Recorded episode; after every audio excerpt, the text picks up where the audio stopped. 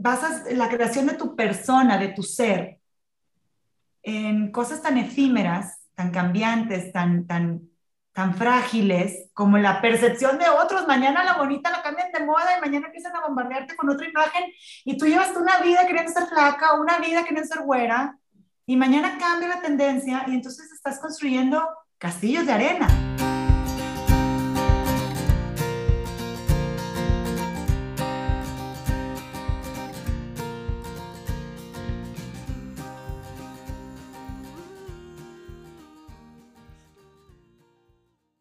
Hola, bienvenidos a su podcast Entre Tomas. Yo soy Abril. Y yo soy Brenda. Y hoy vamos a platicar de un tema que podría ser muy subjetivo, sin embargo, también es algo estandarizado, que se ha afectado por la presión social, cultural, demográfica y por nuestros propios prejuicios. Vamos a platicar de la belleza. Y nuestra invitada de hoy fue Nuestra Belleza México 2004 y tercera finalista en Miss Universo 2005. Participó como conductora en el programa Hoy y otros programas. Es conferencista, modelo y embajadora de marcas nacionales e internacionales, realizando campañas tanto en México como en el extranjero. Es graduada de la carrera de Administración de Empresas en el TEC de Monterrey. Es mamá de tres hijos y es felizmente casada. Y ella es Laura Elizondo. Hola Laura, ¿cómo estás? Bienvenida. Hola Brenda y Abril, gracias por invitarme. Muy emocionadas de tenerte aquí, la verdad. Qué lindas, gracias. Aquí con el nervio, tengo mucho tiempo de no este, subirme a estas plataformas a platicar, pero como dicen, es un tema que sí, pues toma mucha relevancia, ¿no? Con lo que vivimos hoy por hoy, tanta presión, tanto estereotipo. Bueno, estas pláticas siento que pueden agregar, sumar, este, y pues si les parece interesante, pues qué padre. Aquí estamos. Sí, muchísimas gracias, Laura. Y bueno, si quieres para empezar, para entrar un poquito en calor, cuéntanos qué es para ti la belleza. Ay, bueno, pues mira, la belleza, tan completo, ¿no? Tan, tan subjetivo. Hoy por hoy creo que se, distorsiona mucho el el concepto de la belleza con tanta imagen, con tanto contenido, con tanto bombardeo que hay por todo lo exterior en cuanto a la percepción de la belleza. Y me estoy refiriendo ahorita porque creo que por ahí va a la belleza física, ¿no? Pero pues definitivamente hay muchos tipos de belleza. Hay bellezas en el plano emocional, espiritual, eh, material, eh, físico, artístico, etcétera pero, pero es un tema, como lo decía ahorita Abril, subjetivo 100%. Entonces, pues en gusto se rompen géneros. Y a mí me encanta una frase que dice, eh, la belleza está en los ojos de quien la mira. Realmente tú es que encuentras belleza en donde la quieras encontrar. Entonces, bueno, ¿qué es la belleza? Pues más que una cosa de atributos físicos, es como como una experiencia o un, objeto o una persona que con sus atributos pueda generarte a ti un estado emocional o espiritual elevado. Y tú digas, híjole, qué placentero, puede ser un, pastel, puede ser ver un, un, paisaje, un amanecer, o sea, la belleza es infinita y es muy efímero y es muy subjetivo. Y queremos constantemente, pretendemos eh, como encajonarla en un concepto, en, una delimitante de atributos. Y, y, es que eso no es la belleza exclusivamente, de acuerdo que hay belleza física y que hay ciertos atributos que se le pueden dar a, a ciertas cosas como la simetría, como cosas de este tipo, ¿no? Que constituyen una, una armonía visual. Pero la belleza es mucho más compleja y profunda que eso. Sí, claro, platicábamos Brenda y yo hace rato también cómo, pues es la percepción, como tú dices, los ojos de quien la mira y como todo lo que traes adentro y lo que traes detrás, ¿no? O sea, porque igual y se te hace bello algo por algún juicio que tú tienes, por creencias, por aprendizajes. Igual y le decía a Brenda, igual y a veces se te hacía guapo a alguien pero luego lo conociste y ya su personalidad no te gustó y se le quita lo guapo. O sea, literal, la belleza física cambia cuando conoces lo que hay adentro, ¿no? no a ver, hay gente que encuentra belleza en arañas. Sí, sí, sí. ¿Verdad? O sea, pues... Sí, no, y me encantó esto que dices que sí, es totalmente como que subjetivo.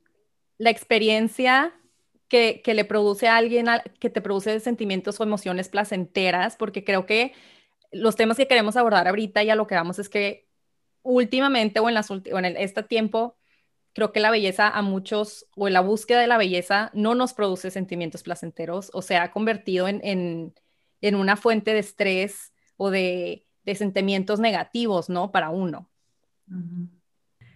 ¿Cómo fue tu experiencia en la preparación, o sea, para estos concursos de belleza? Sabes que a lo mejor te va, te va a causar, este, no sé si es como se la imaginan. Yo no llevé a cabo un, proceso de preparación como tal. Eh, no, o sea, finalmente yo concurso en el, en el nacional, son dos, son dos cosas bastante distintas el nacional al, al, al Miss Universo, ¿no? Al, al, internacional.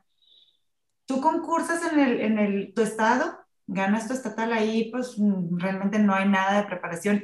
Y ahora sí, cuando ganas tu estado, tienes, tienes un compromiso de representar tu estado a nivel nacional. Y entonces si estás en una preparación, es una concentración de un mes. Y bueno, pues en ese mes hay, hay ciertas actividades y planes y todo, pero eh, no te estás preparando tú. O sea, es una concentración para llevar a cabo el programa. O sea, se hacen grabaciones en los estados, donde, en, las localidades del estado donde se va a llevar a cabo el concurso, que fue el gobierno que pagó para que se llevara a cabo ahí. O sea, están haciendo más bien la producción del programa, ¿verdad? Eh, no es tanto tu preparación. Sí te puedo decir que en el proceso, pues es casi un mes el que estás ahí, pues hay un crecimiento, ¿no? Y a lo mejor pues sí hay algo de preparación, pero no, no es propiamente como tal, es decir, eh, pues en preparación al concurso hice una cirugía o hice un, un eh, no sé, clases de no sé qué para ganar en México.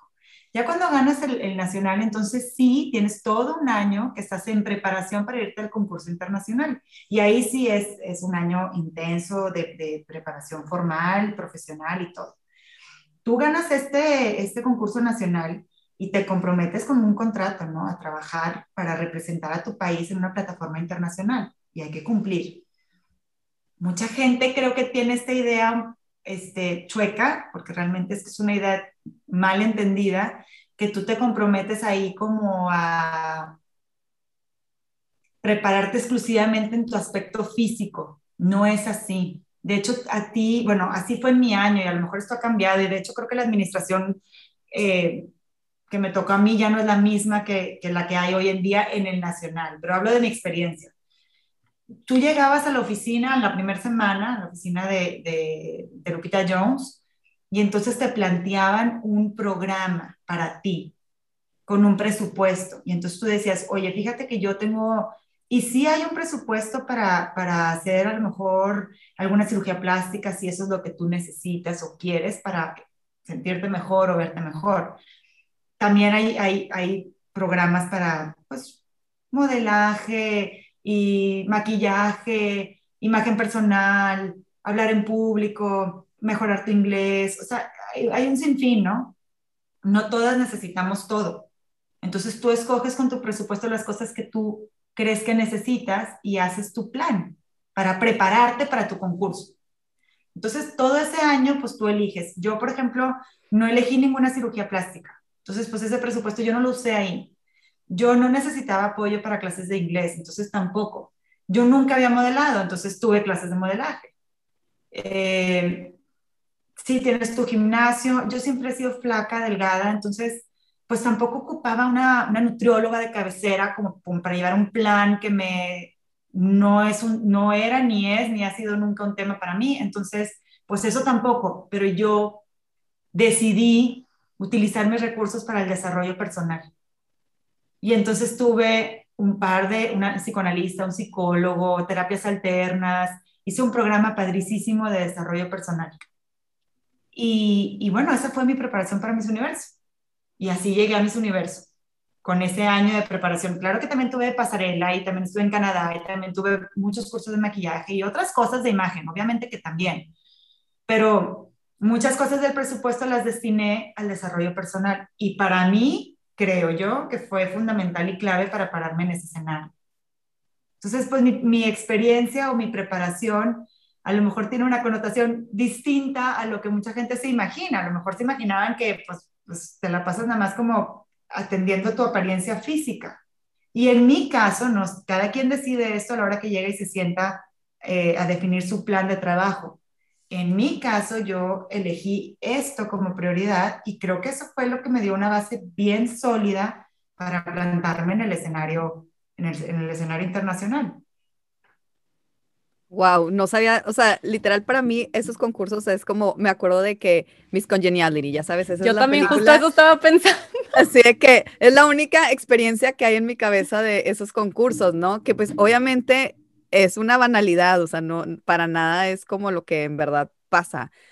Pero y en cuanto a, bueno, por lo que tú comentas, para empezar, Lau, pues creo que tú escogiste esas cosas y dices, es que yo no lo necesitaba, pero claro que me imagino, hay chavas que igual yo las puedo ver y se ven preciosísimas y ellas dicen, no, yo como quiera necesito una cirugía, necesito un gym, necesito una dieta intensa, o sea, también eso creo que tiene mucho que ver tal vez con cómo te ves a ti misma, con tu autoestima, con que pues, le das más prioridad a un desarrollo eh, interno, tal vez, ¿sabes? Una belleza hacia adentro. Y creo que también muchas chavas, pues aunque se vean súper bonitas, pues quieren como quiera la cirugía y quieren como quiera el ejercicio intenso.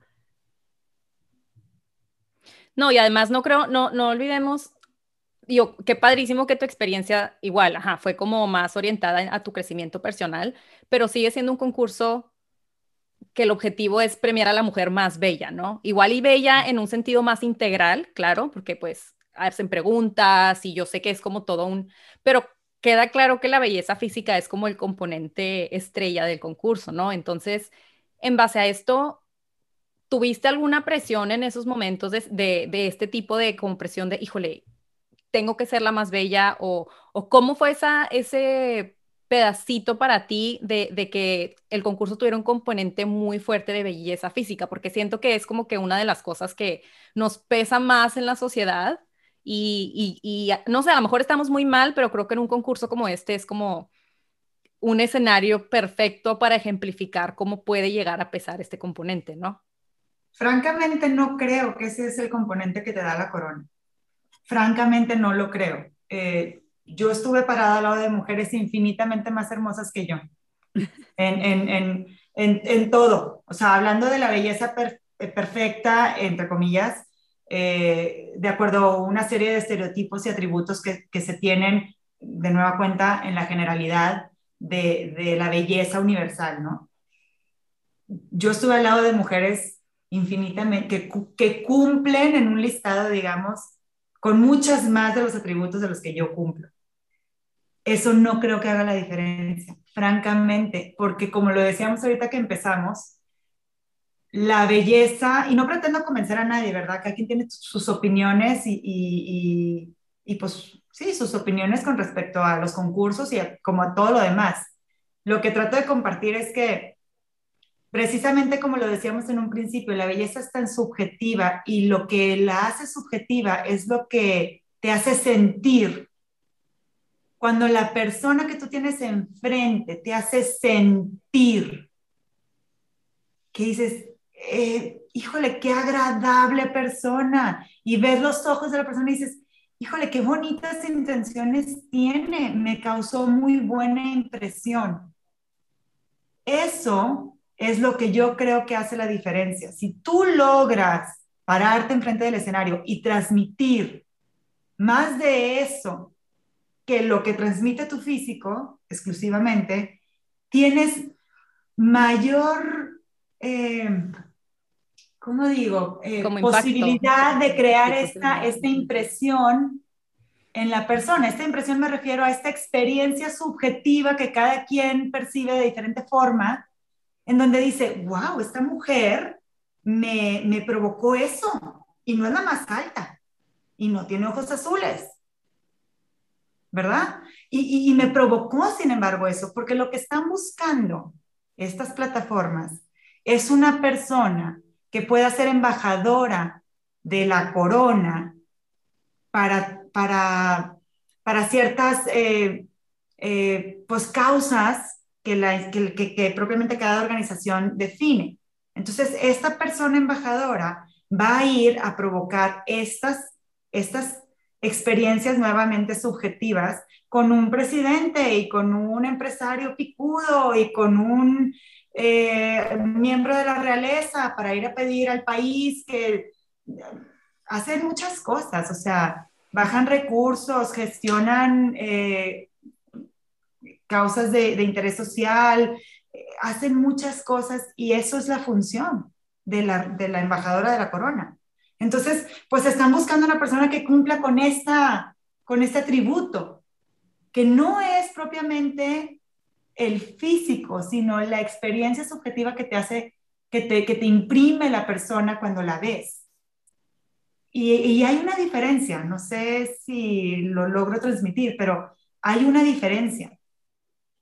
Y claro. eso, es lo que yo creo que, que se pierde y se simplifica cuando la gente en general, poco allegada al entendimiento de lo que, es esta, de lo que son estas plataformas, eh, pues tiene una idea preconcebida, ¿no?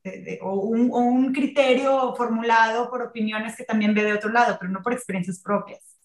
Que es válido, pues al final de cuentas así hacemos nuestro criterio de las cosas, pero, pero sí hay una,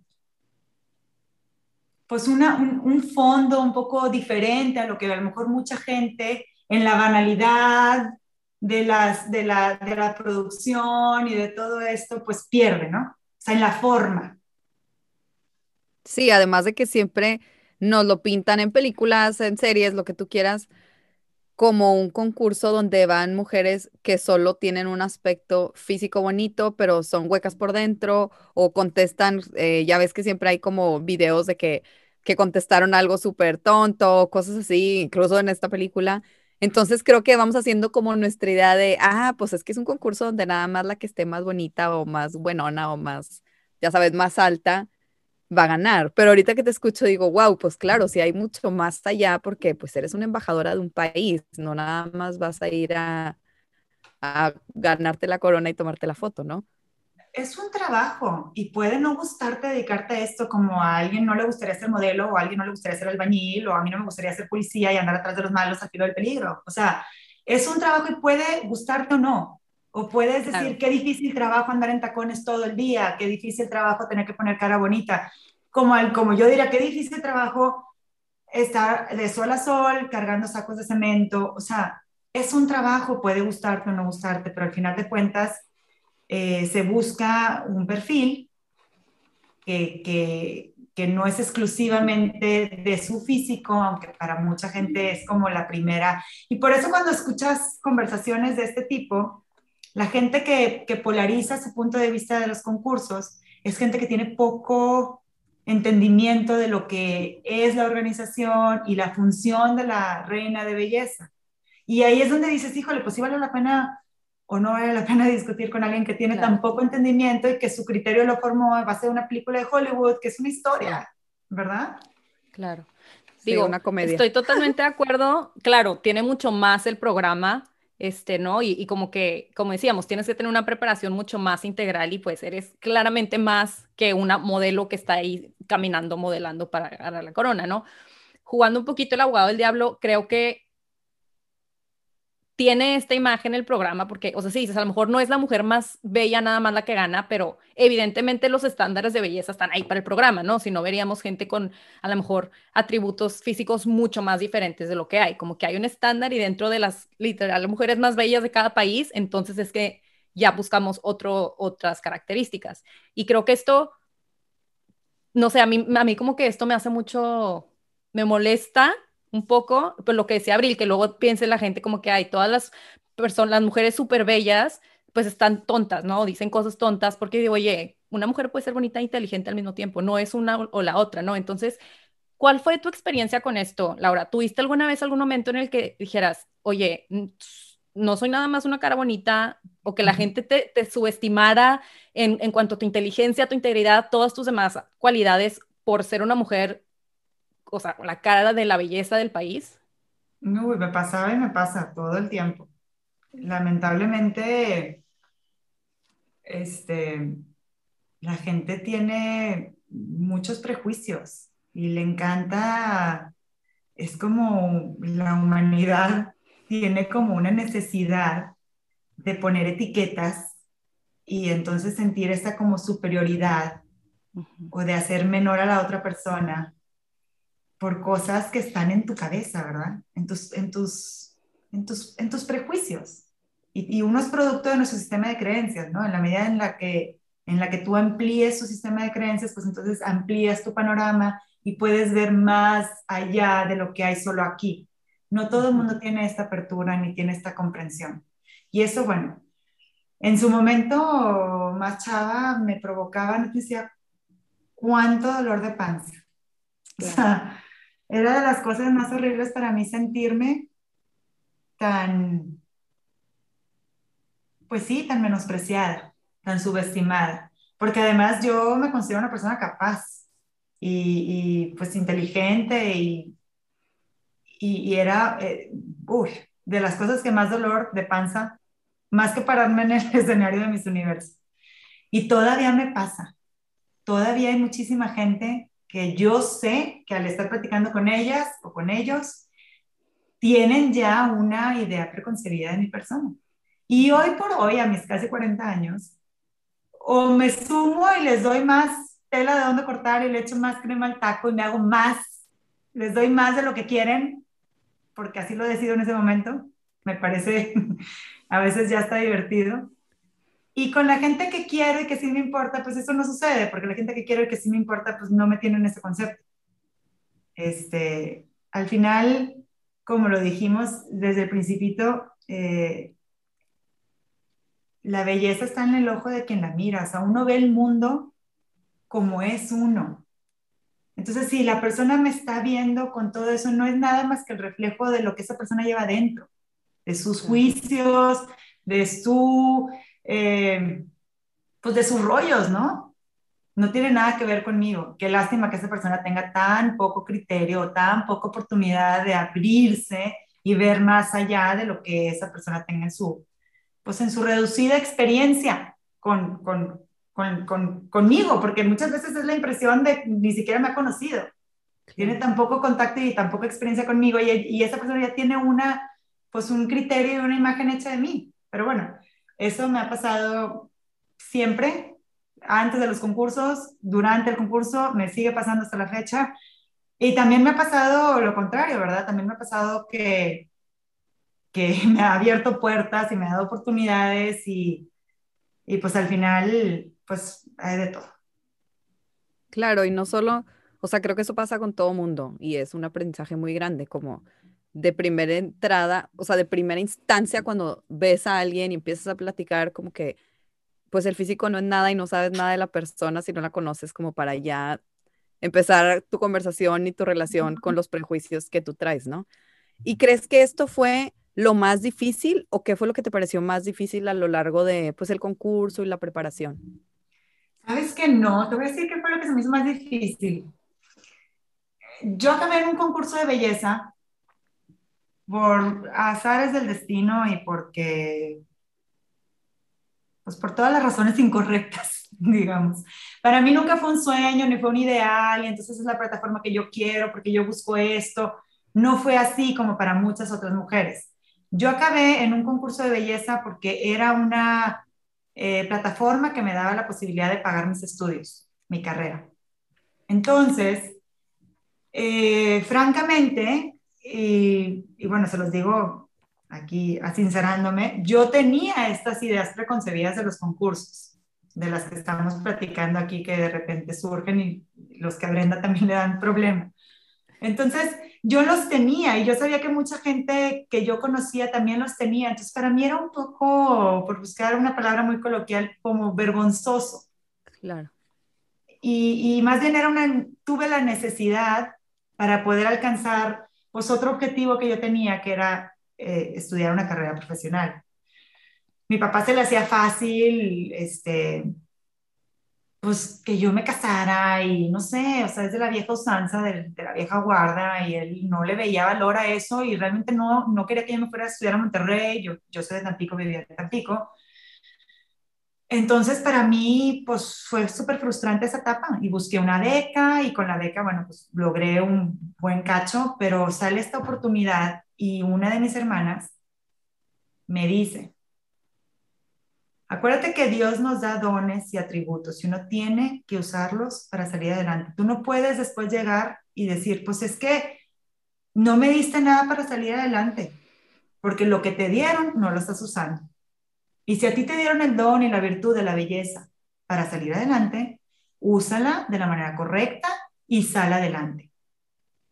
Entonces, fue muy rápido, o sea, así como me lo dijo, ya estaba inscrita y entonces ya en el concurso la semana que entra.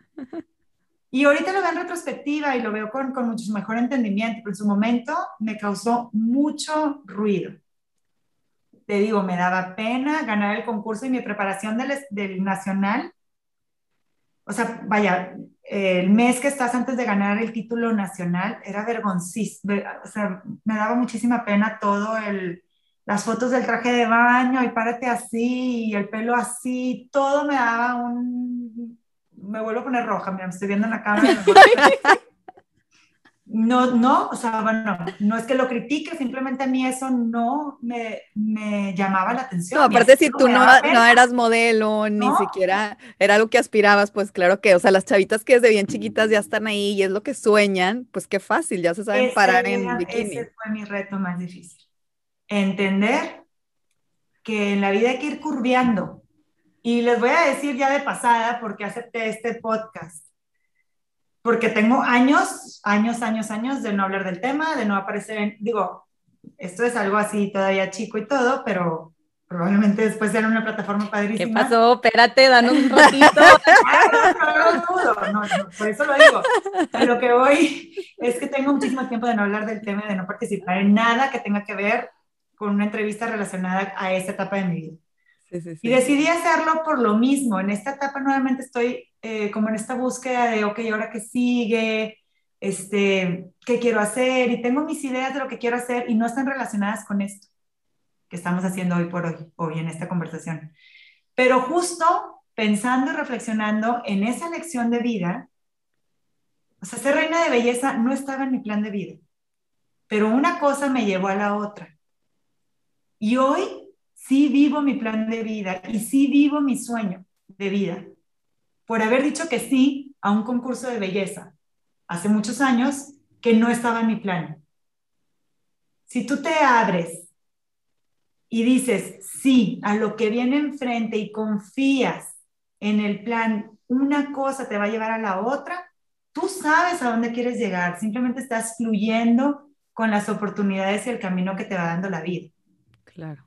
Me encanta que estés hablando de esto, Lau. Te puedo decir, Lau, ya te estoy aquí con confianza, digo, ya que estamos.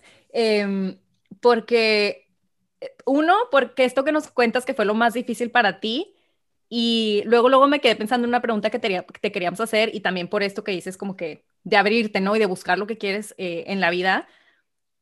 Creo que hay esta concepción eh, o prejuicio en la sociedad, como que a las mujeres clásicamente o no sé, obviamente, estereotípicamente bellas, se les da todo más fácil. O es como, ay, bien fácil porque ella está hermosa, bien fácil, ¿no? Entonces, esta pregunta va en dos partes. ¿Crees que las, o sea, qué piensas tú de esto de que si las mujeres realmente muy guapas reciben un trato distinto de la sociedad o, o cómo es realmente? Porque creo que sí, en ciertas sociedades pues hay mucha discriminación, por ejemplo, en México hay racismo, hay lo que decimos como de colorismo, ¿no? Y, y sí hay un cierto estereotipo de belleza que abre más puertas. ¿Qué crees tú de esto? Y, y pues como que, que, porque me queda claro que no fue fácil para ti, o sea, fue como todo un cambio de vida, entrar a este mundo, no, ni siquiera, fue algo muy difícil, como que es paradójico porque justo esto fue lo que fue más difícil para ti. Entonces, ¿qué nos puedes contar de esto que es como una paradoja que, ajá, que fue lo más difícil para ti y aún así hay esta creencia y, y esta, pues, creencia, diría yo, de alguna forma, en algunas ocasiones fundamentada de que las mujeres, obviamente bellas, a lo mejor tienen como más facilidades. Creo lo que decíamos hace rato, o sea, y, y, y, lo voy a decir así con todas sus letras, cree eso en la mayoría de los casos la que no, y lo digo entre comillas, la que no se considera o no se cree bonita Y entonces ves a la otra persona y tenemos esta tendencia a decir, ah, ella porque eso. ella porque tiene mucho dinero. No, ella porque está guapísima. No, ella porque pues está bien flaca. No, ella.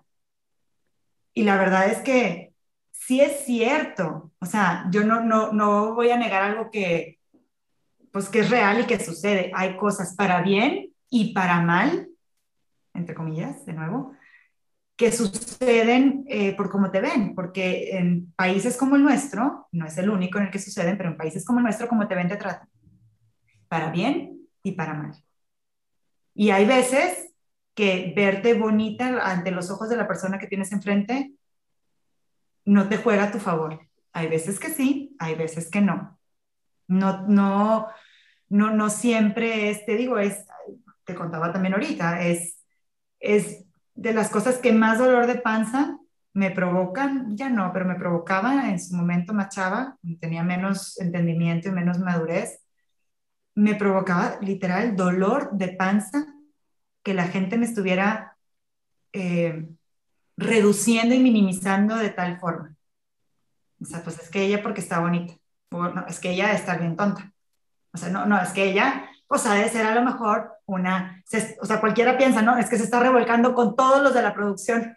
O sea, sucede, hay pensamientos de muchos calibres y de muchos tipos y el león cree que todos son de su condición y la verdad es que naturalmente, o sea, en la naturaleza humana existe este, esta necesidad o este egoísmo de decir, pues es que ella, ¿por qué tal? Y, y más bien ese es el foco de la conversación. Ese es el entendimiento que hay que, el, comportamiento al que hay que ponerle el ojo. Creo yo, ¿verdad? Esa es mi opinión. Este, sí sucede, claro que hay, que hay distinciones en tratos porque, pues, como decíamos ahorita, este, como te ven, te tratan, pero no siempre es como se imaginan. O sea, no siempre abre puertas. Muchas veces también te cierran la puerta en la cara y, muchas, y a la vida, eh, como dicen, los accidentes, pues, no, no, no respetan le pasan a cualquiera. Las cosas buenas y las cosas malas pues, le pasan a cualquiera. Claro. Quiero, perdón, retomar ahorita un, punto que dijiste porque me parece súper importante, como que, que pues eso lo dices si tú no te ves bonita, ¿no? Si tú no te crees bella, es como ahí es donde empieza la comparación y donde empieza el juicio hacia la otra y donde empiezas a ver lo que ella tiene y lo que tú no. Totalmente, y si bien es cierto, creo que esto viene, o sea, 100% de nuestra, la calidad de nuestra salud mental, de nuestro amor propio, creo que esto se ve súper, súper influenciado y pues lo sabemos por la cultura, ¿no? Y por los estándares de belleza que están allá afuera y por los, por esta idea de la belleza que tenemos que es súper eurocentrista, que es como súper racista, que es súper, em, pues, estandarizada a niveles que irreales para la mayoría de las mujeres Y, mucho más aún para la mujer promedio mexicana, ¿no? Ahorita que, por ejemplo, en este, en este foro. Y creo que, no sé, yo sé que este concurso es mucho más que eso, pero creo que la imagen que dan estos concursos y Hollywood y como que todas las, las cosas que proyectan estas estándares de belleza no ayudan o perjudican a lo mejor en, en, en la construcción de esa autoestima y en la construcción de esas como imágenes que tenemos de nosotras mismas porque es a lo que le aspiras, ¿no? Es a lo que aspiras como una niña, como una mujer, o sea, sabemos, las redes sociales nos generan como ideas de la belleza totalmente irreales, ¿no? Entonces, tú que lo no, desde los adentro, juguetes, o sea, perdón que te interrumpa, pero pues ya sabes, la Barbie o la muñeca, siempre todo como que es una belleza muy perfecta. Entonces, como que es la idea que vamos construyendo desde niñas y no perfecta, quiero, o sea, súper importante para mí hacer el punto, es una belleza perfecta eurocentrista, de una mujer, de un tipo de mujer que es imposible para, para la mayoría del mundo, ¿no?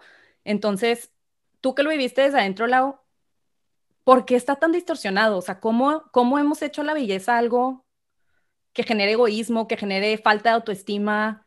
No sé, como que, ¿por qué, cómo hemos llegado aquí o cómo podríamos cambiar esto desde adentro? O sea, tú que lo viviste y, a ti que te veo con una idea todavía como súper pura de la belleza y, y súper subjetiva, ¿no? Sin estos como estándares, digo, wow, ¿cómo le hiciste para, para seguir con esta imagen de la belleza cuando todos los de afuera, o no todos, pero la mayoría de los de afuera, como que esto genera una mancha en eso? Pues mira, no sé exactamente, pero yo nunca sentí eso. o sea, y te repito, pues mira, mira mis ojos y mi pelo café y no soy tan alta. O sea, no cumplo con estos estándares eurocentristas de belleza y siempre más bien se debe que la güera es desabrida, ¿no? no sé, siento que en gusto se rompen géneros, yo no comparto eso y ahorita hay tantas modelos este, latinas, incluso en el mismo certamen de Miss Universo, pues no sé, lo digo sin fundamento porque nunca me he metido a verlo, pero me atrevería a decir que hay muchas más eh, mujeres de características no eurocentristas, pero lo digo sin fundamento, la, verdad es que no me he metido a ver eh, quién, quiénes han ganado en los últimos 70 años, pero yo naturalmente no lo, no lo percibo así. Y no sé si es porque fui muy afortunada de crecer en una época donde no había todo este bombardeo que hay hoy en día, por todos lados. Pues yo de chica eso no existía. O sea, no, no había, en mi casa no había revistas, ni, ni, ni cosas de este tipo, este, pósters de una, el otro día iba a casa de una amiga y había fotos de tipo modelos en el refri. No. Para acordarse de que estaba a dieta. Me no me pareció súper extraño. Muy, muy, muy distinto a lo que yo viví. O sea, mi papá era, esto es lo que he de comer. O sea, no, nunca hubo una dieta en mi casa. Somos cinco mujeres y un hombre. Mi mamá falleció cuando yo estaba muy chiquita y nos educó un papá. O sea, no, no había esto, no habían estos temas. Mi papá jamás, eh, no tengo un solo recuerdo que hablara de mis atributos físicos, mi papá conmigo. Nunca. Me dijo qué bonita, mi reina es la más bonita, es que eres una princesa, eres una muñeca. Yo no recuerdo una sola vez que mi papá me haya hablado así a mí. Ahí está la clave. Nunca. Sí, yo también me quedé pensando eso, que realmente nosotros como papás y obviamente pues las mamás, con el ejemplo, como siempre digo aquí, es como vamos creándoles a ellos cómo se van a ver a ellos mismos, ¿no? Entonces, pues tal vez eso fue una clave muy importante en tu crecimiento personal y tu concepción de la belleza.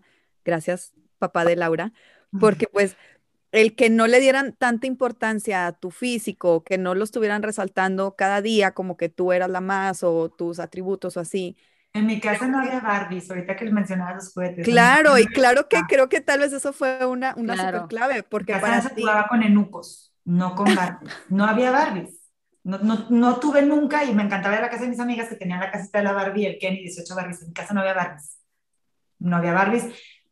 Es que un vestido, mi amor, no necesitas un vestido. Ahí o sea, mi educación y mi formación nunca fue, y, y, sí, o sea, con toda franqueza, es que nunca fue basada en la apariencia. Yo nunca he sentido que soy o sea, tampoco quiero sonarte así falsa, ¿verdad? Sí me considero bonita, me siento y me veo bonita, pero nunca me he considerado infinitamente más bonita que nadie de mis amigas. Por ejemplo, o sea, siempre me sentí igual de bonita como veo a todas mis amigas. No me sentía más bonita, ni menos. Nunca me sentía tampoco menos bonita que, no sé, o sea, que una modelo güera nunca. En el concurso no me ponía al lado de la, me acuerdo perfecto de la chava de Latvia, que era una Barbie personificada, o sea, literalmente una Barbie de carne y hueso. Nunca la vi más bonita que yo. La vi como una Barbie, pero yo no la veía más bonita que a mí. Y una sudafricana altísima, guapísima, espectacular, o sea, te parabas a verla, definitivo. Y no sentía que, que yo no, o sea, yo también, un metro más bajita que ella, pero también, no sé si, si me explico el punto, o sea, nunca he tenido la apreciación de la belleza basada en una apariencia, porque no me lo enseñaron así. Exacto.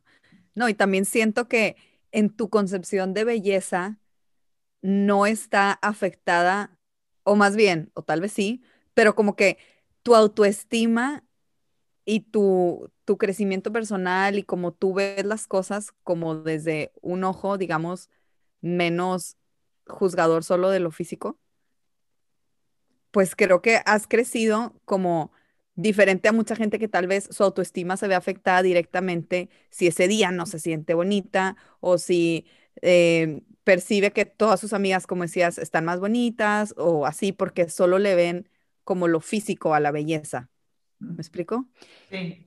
Sí, no, y creo que es, tiene mucho que ver, como decías, que no, no te educaron así, siento que es a, lo- a qué le ponemos valor, ¿no? Y a qué le enseñamos a los niños a ponerle valor, porque Sí. al igual que tú dices, bueno, yo soy esta persona y soy una mujer bella, pero no soy Laura la modelo, soy Laura y, y parte de Y uno de mis después hago atributos muchas es... cosas. Exacto, o sea, uno de mis... modelaje, otro día fui empresaria y otro día fui, eh, trabajé en el corporativo de Coca-Cola y otro, y así, y, y soy muchas Sí. cosas, pero soy, he sido, he dejado de ser, eh, pero eso no te define. Y cuando, cuando basas, eh, basas la creación de tu persona, de tu ser, en cosas tan efímeras, tan cambiantes, tan, tan, tan frágiles, como la percepción de otros. Mañana la bonita la cambian de moda y mañana empiezan a bombardearte con otra imagen y tú llevas una vida queriendo ser flaca, una vida queriendo ser güera,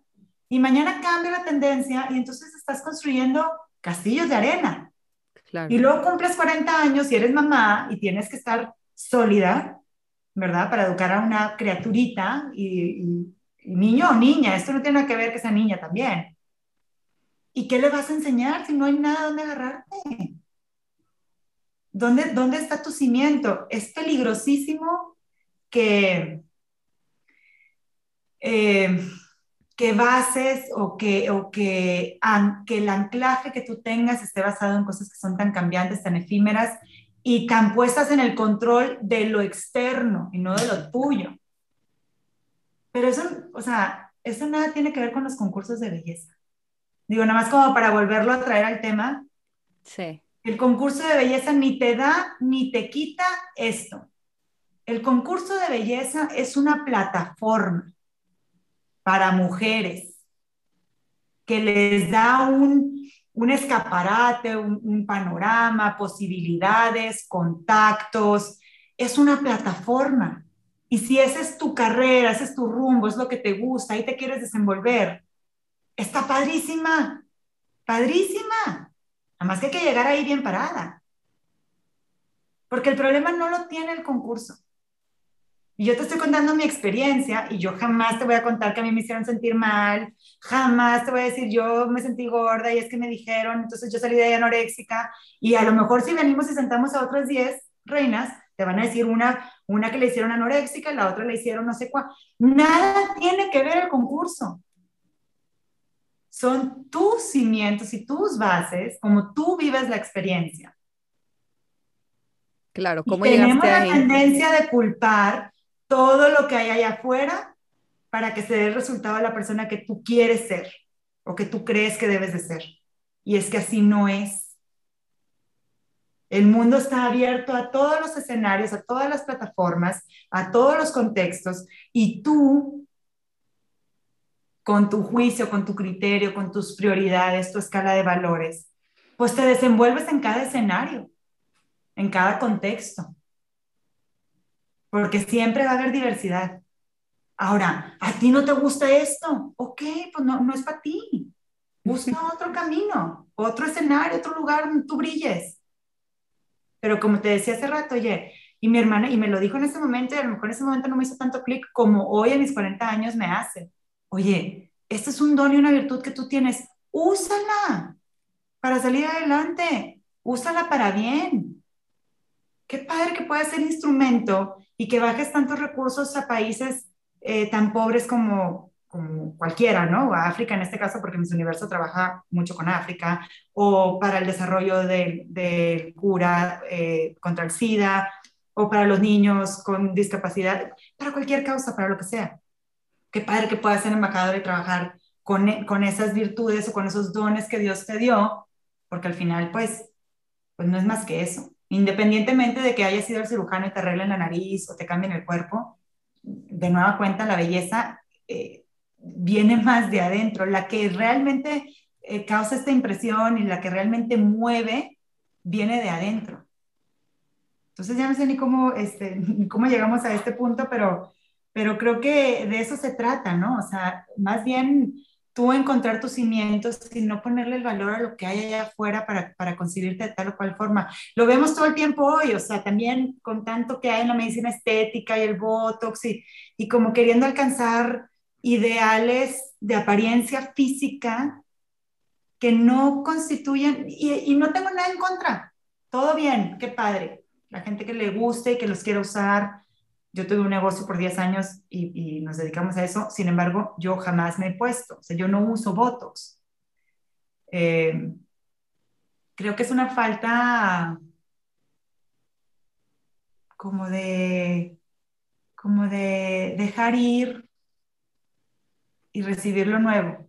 Ya cambió este cuerpo, ya tengo otro, ya cambió esta piel, ya tengo otra. Es parte de lo que va y viene. Y va y viene algo nuevo que tiene lo suyo. Hay que verle la belleza a esto nuevo también. Y, en esa belleza, que no está basada en la perfección, en, la apariencia perfecta, entre comillas, eh, pues es ahí donde, donde vas trabajando. No es fácil, no, no, no, les quiero, no los voy a engañar ni a ustedes ni a nadie que lo vaya a escuchar, que no de repente digo, híjole, se me hace que sí estaría bien padre ponerme tanto botox, vieja. Sí, o sea, sí, pero es parte de este crecimiento, ¿no? Es parte de no caer en esa, en esa seducción, es parte de mantenerte... Eh, y no quiero decir tampoco que nunca lo voy a hacer, a lo mejor un día lo intento porque no tiene nada de malo, intenta, póntelo si te gusta, pues qué bueno, y si no te gustó, pues ya lo vuelves a hacer. O sea, nada nos, nos no me gusta encajonarme, limitarme, definirme este, con, con, con ciertos pensamientos o ciertas ideas, al contrario, o sea, yo soy abierta a que me convenzcan a pensar de otra forma todo el tiempo. Este es el crecimiento. Eh, pero bueno, es, es esto, ¿no? Es como dejar ir, dejar de, dejar de creer que lo que está allá afuera es lo perfecto, es aceptar la, la es aceptar, esta es, esta es la que soy hoy, aquí estoy hoy, y, bueno, esto, esto es perfecto, no busco la perfección en una vida distinta, en un cuerpo distinto, eh, en una apariencia distinta, en una casa distinta. Esta es la que tengo, esta es la que quiero, esta es la que vivo, esta es perfecta hoy. Para mí esto es. Y en la medida en la que podamos todos ir construyendo nuestra vida con esta, con esta comprensión, vamos dejando, vamos dejando de darle importancia a lo que nos dice todo todo lo que hay afuera. Y si de plano no, no, no te hace bien ver tanto, deja de verlo. Pues es que es responsabilidad tuya. No es el problema el Instagram, ni la blogger, ni es otra vez ponerle culpas a todo lo demás, ni el concurso, ni el estereotipo de nadie. ¿Verdad? No, no sé si...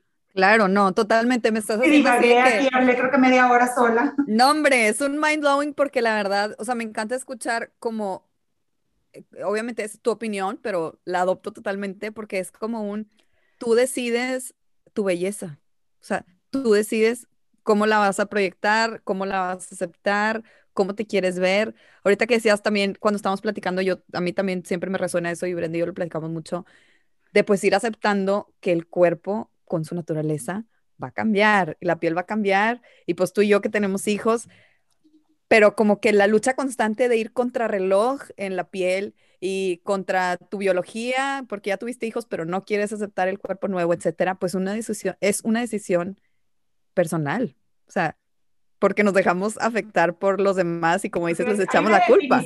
Hay una definición hermosa de la autoestima y, es básicamente la autoaceptación.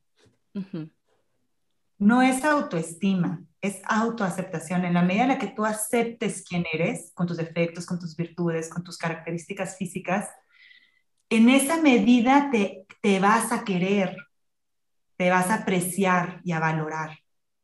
Entonces es nada más aceptar, o sea, ponerte en la incomodidad de aceptarte en donde estás, es lo que te da ese valor y esa apreciación.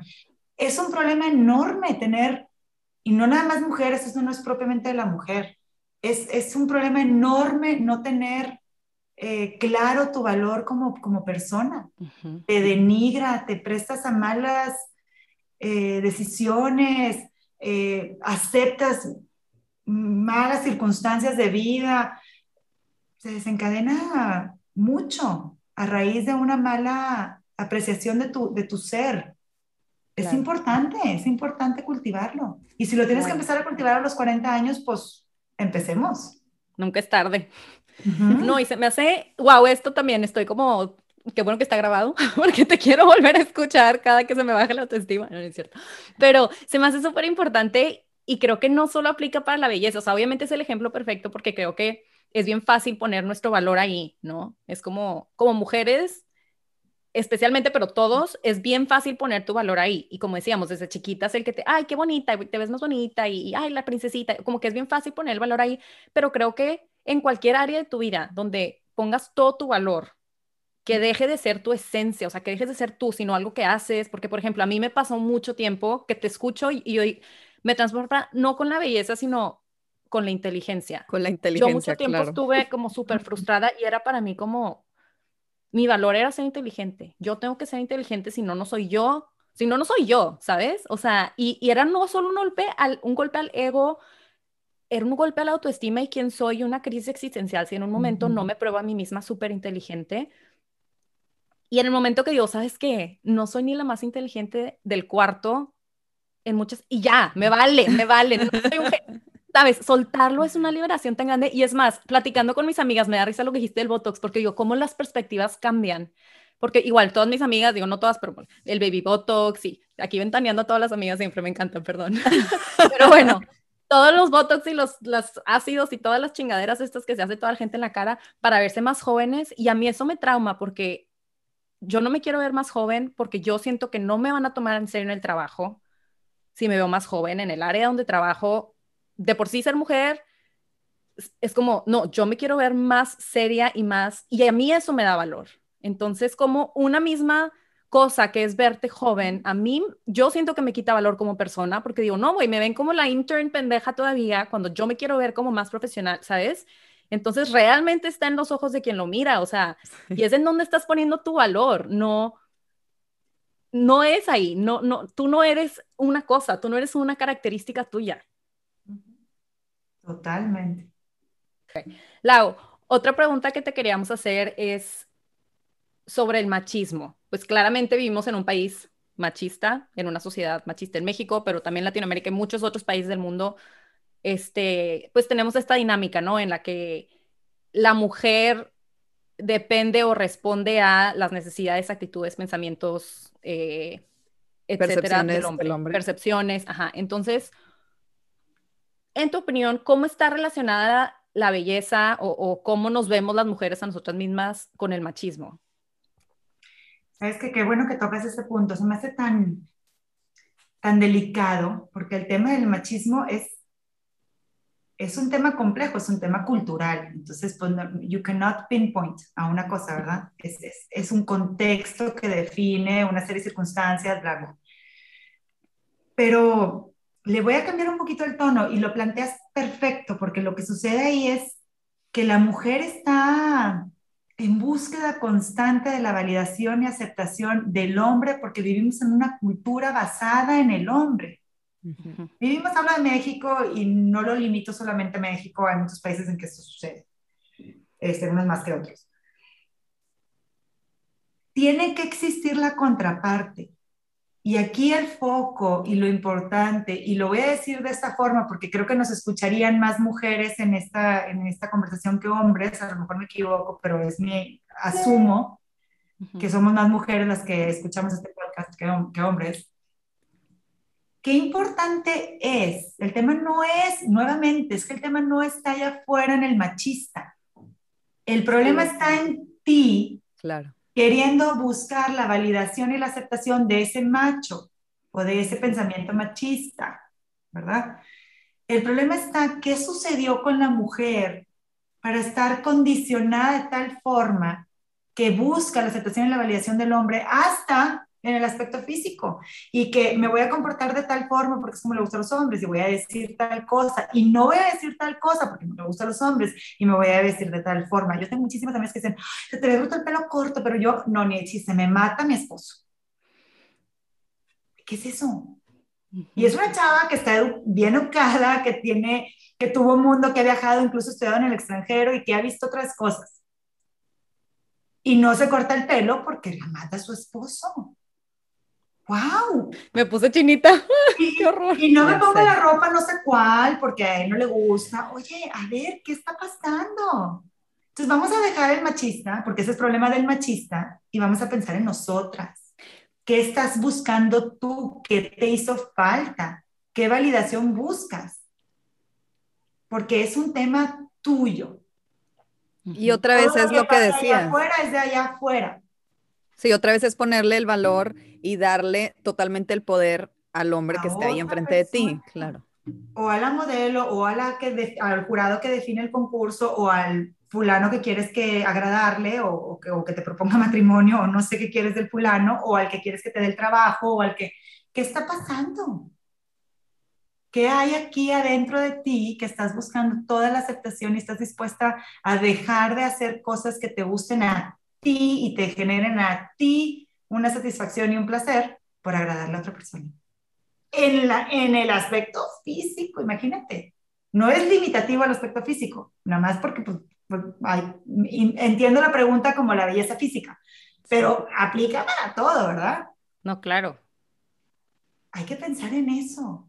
Pero es un problema tan intrínseco, o sea, está desde la educación familiar, desde sociedad, todo, ¿no? O sea, es un problema que si bien cada quien no puede trabajar con su terapeuta, es un problema del país, o sea, es un problema cultural. Cultural, por eso estamos educadas. Educadas también las mujeres somos las machistas, o sea, ellos, pero nosotras también. Hay mamás mucho más machistas que papás, o sea, la mamá de hombres les va a dictar y enseñar esto, ¿sabes? Y de mujeres también. Y de mujeres, claro, pero siento como que, o sea, hasta las mamás a veces hacemos cosas machistas que dices, pero tú eres la mujer, tú deberías de pararte ahí para que esto deje de suceder, me explico. Pero es que no lo vemos. No lo Tenemos síndrome de Estocolmo. está tan dentro de nuestras fibras, está en nuestro subconsciente. No lo traemos al consciente. Y entonces pues se repiten patrones. Y venimos cargando con una cultura arcaica porque no somos conscientes, no despertamos la conciencia para romper estos patrones. Y luego llega el momento donde eres mamá y pues estás parada en arena movediza.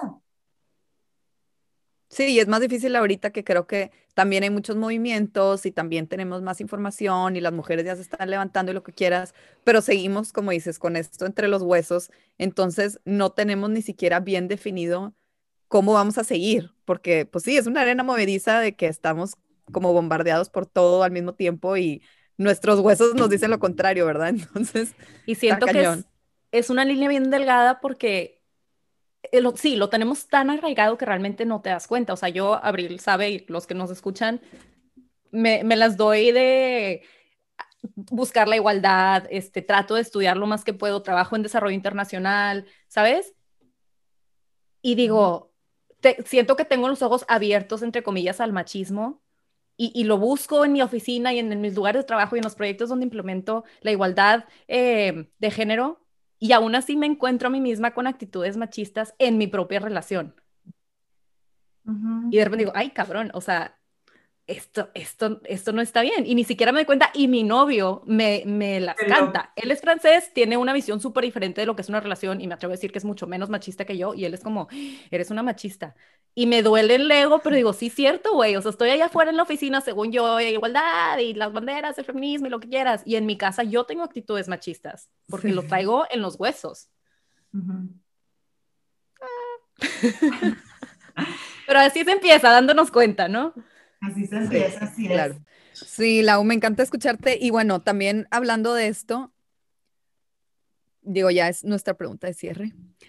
Pero después de convertirte en mamá, ¿cómo cambió tu perspectiva sobre la belleza y cómo educas a tus hijos sobre este tema? ¿O, qué les haces ver de ellos mismos y, y cómo ven el mundo y cómo crecen internamente después de que has vivido con esto? Este, tú sabes que este es mi mero mole, o sea, y yo creo que tú ya, ya seguro ya lo has escuchado de mi Abril porque tenemos este, historia ya conociéndonos, conociéndonos sin conocernos, ¿verdad? Pero como quiera, intimamos mucho en nuestro chat de lactancia, en el que ya no estoy, pero en el que estuvimos mucho tiempo, compartimos, se me hace la experiencia más sublime que podemos vivir la mujer, ser madre. Eh, no, no creo que haya una experiencia terrenal más, más sublime que esta. O sea, realmente percibo el mundo, me percibo a mí misma completamente distinta a como era antes. O sea, somos un, milagro de Dios, dar vida es un milagro, somos este, poseedores de la divinidad infinita de Dios y instrumento de su amor en tierra. O sea, no puede haber transformación más hermosa que esa. Si nos viéramos así toda la vida, claro que la vida tiene sus etapas y sus ciclos, no podemos ser mamás a los 12, pero ahorita que lo veo con, este, con estos ojos, después de estas experiencias, y veo para atrás y digo, híjole, es que es bella la vida, es bello el milagro de estar aquí, de dar vida, de, de ver a las personitas crecer, de ver, de llevarlos a la montaña, de ver sus caritas asombrarse porque vieron un grillo que era verde y abrió las alas y las tenía rojas, o sea, cosas tan, tan simples me parece a mí, o sea, un milagro verdaderamente, es, Dios en la tierra.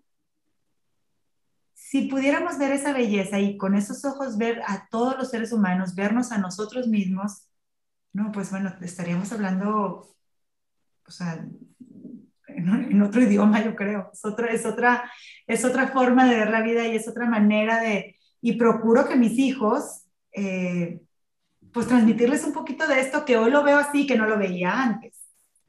Pero yo a mis hijos me los llevo a la naturaleza y vemos los árboles y los pájaros y hablamos de la belleza que hay en la naturaleza. Hablamos de la belleza de ser familia, de la belleza de tener todos los sentimientos que tenemos, de qué bonito se siente un abrazo, qué bonito se siente que te duermas conmigo, qué bonito siento cuando me ves a mis ojos, qué bonito siento, porque la belleza es una experiencia que se siente no se ve. Una obra de arte, una pintura, eh, se, es bonita porque se siente algo cuando la ves. No, hay cuadros que son lisos, rojos, y te transmiten algo. Esa es la belleza que trato de transmitir, que se me hace dificilísimo porque yo creo que la vives, hasta que lo vives lo comprendes, pero claro. pues eso es pues eso es lo que trato. No sé si... Y por supuesto que aquí en mi casa tengo una niña y no, pues aquí yo tengo el compromiso conmigo y con ella de no hacer los atributos físicos de la belleza un tema. ni su cuerpo, ni su estas cosas, porque yo no lo viví así, me, me viene de forma natural, pero hoy que hay tanta información al respecto, pues, pues con mucha mayor razón, ¿no? Tener estos temas pues... Eh, Darles el valor que requieren, ¿no? Ni más ni menos. Exacto, ni más ni menos, exactamente, ni más ni menos. Lo que es, nada más. Qué padre, Lau. Me encanta escucharte. Estuvo padrísima esta conversación. De verdad que ojalá y llegue a muchísima gente porque creo que súper enriquecedora. Pues me encanta, claro que yo también me llevo una súper enseñanza. Digo, yo nada más tengo hijos hombres y también es un reto y es igual de importante eh, la enseñanza que les vamos a dar de, pues de todo, ¿verdad? Como no es de género, no es cuestión de género. Sí, exacto. Pero te agradecemos muchísimo sí haber tomado esta entrevista. De verdad que estuvo súper enriquecedora. Espero que llegue a mucha gente. Y bueno, pues nos vemos el siguiente viernes. A nosotros no se les olvide seguirnos en Entre Tomas Podcast en Instagram. Gracias por escucharnos. Gracias, un beso. Bye.